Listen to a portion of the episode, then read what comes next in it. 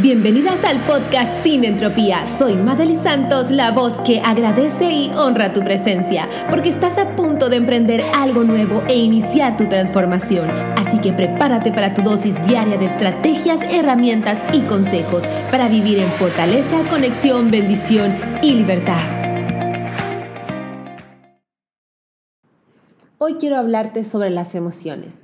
Las emociones son sumamente importantes y relevantes para nuestro crecimiento, pero de alguna otra manera nos han enseñado a que nuestras emociones no son tan relevantes y no son tan importantes, porque hemos tenido padres que nos han dicho, que nos han dicho, si lloras no resuelves nada, cuando te enojas no logras nada y nos han mostrado de diferentes maneras que nuestras emociones no sirven para nada.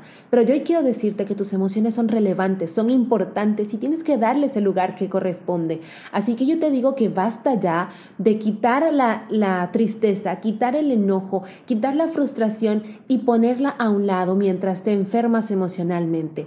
Yo hoy quiero hacerte un llamado para que tú agarres esas emociones y las tomes y las abraces para que te enseñen.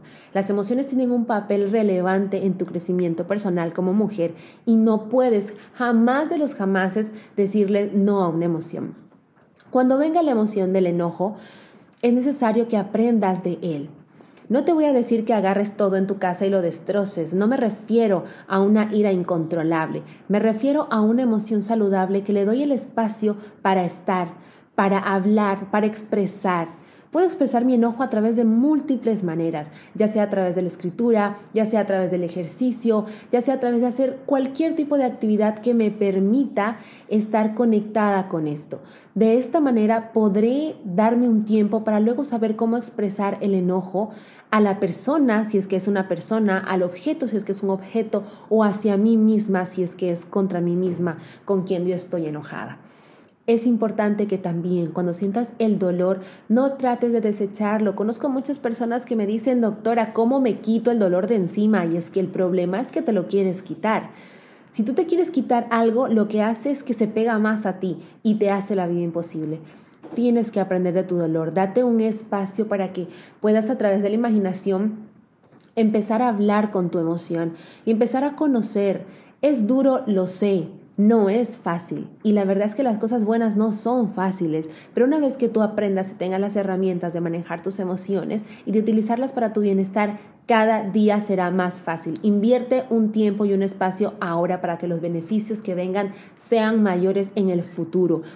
Igual, si tú tienes, por ejemplo, un disgusto, una frustración, date el chance, date el chance de sentirlo. Si alguien que está a tu lado te empieza a decir, ay, ya otra vez estás llorando, ay, ya otra vez estás enojada, ay, mira, no vas a resolver nada de esa manera. Es mejor que te tranquilices o respira que todo va a estar bien. Por favor, dile a esa persona, muchas gracias, yo veré cómo manejo mis emociones ahora y retírate, porque esta persona no te está ayudando en nada en esos momentos necesitas sentir. Las cosas no pasan porque sí, las emociones no vienen porque sí, son unas aliadas y nos muestran sabiduría. Así que te digo hoy, mi querida mujer empoderada, fortalecida, mujer divina, Empieza a sentir cada fibra de tus emociones y tus sentimientos. Si eres madre y tienes hijos, por favor, no vuelvas a decirles esto a tus hijos. Deja que ellos sientan. Las emociones tienen una elevación y una disminución, o sea que tienen un periodo para estar presentes. Los niños entienden esto. Ellos tú vas a ver que no lloran durante todo el día. Ellos lloran durante un rato y luego se calman. Entonces, si nosotros hubiésemos aprendido sobre esto, sabríamos que el dolor no es eterno, sino que tiene una alta y una baja. Pero como hemos aprendido a rechazar nuestras emociones, hacemos que éstas permanezcan por largos periodos de tiempo y permanezcan durante largos periodos del día. Pero si fuéramos como los niños, que tenemos esa capacidad de expresar nuestras emociones instantáneamente, si a un niño le duele algo, inmediatamente grita y llora. Nosotros cuando nos duele algo decimos, ay, ay, ay, ya va a pasar, me pongo algo y ya está, y me quedo callada y me trago todo eso.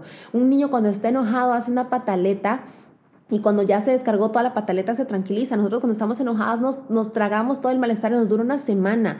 Entonces imagínate el daño que te estás haciendo o el daño que le puedes estar haciendo a tus hijos si tratas de demostrarle que tus emociones no son importantes y no, no tiene por qué expresarlas.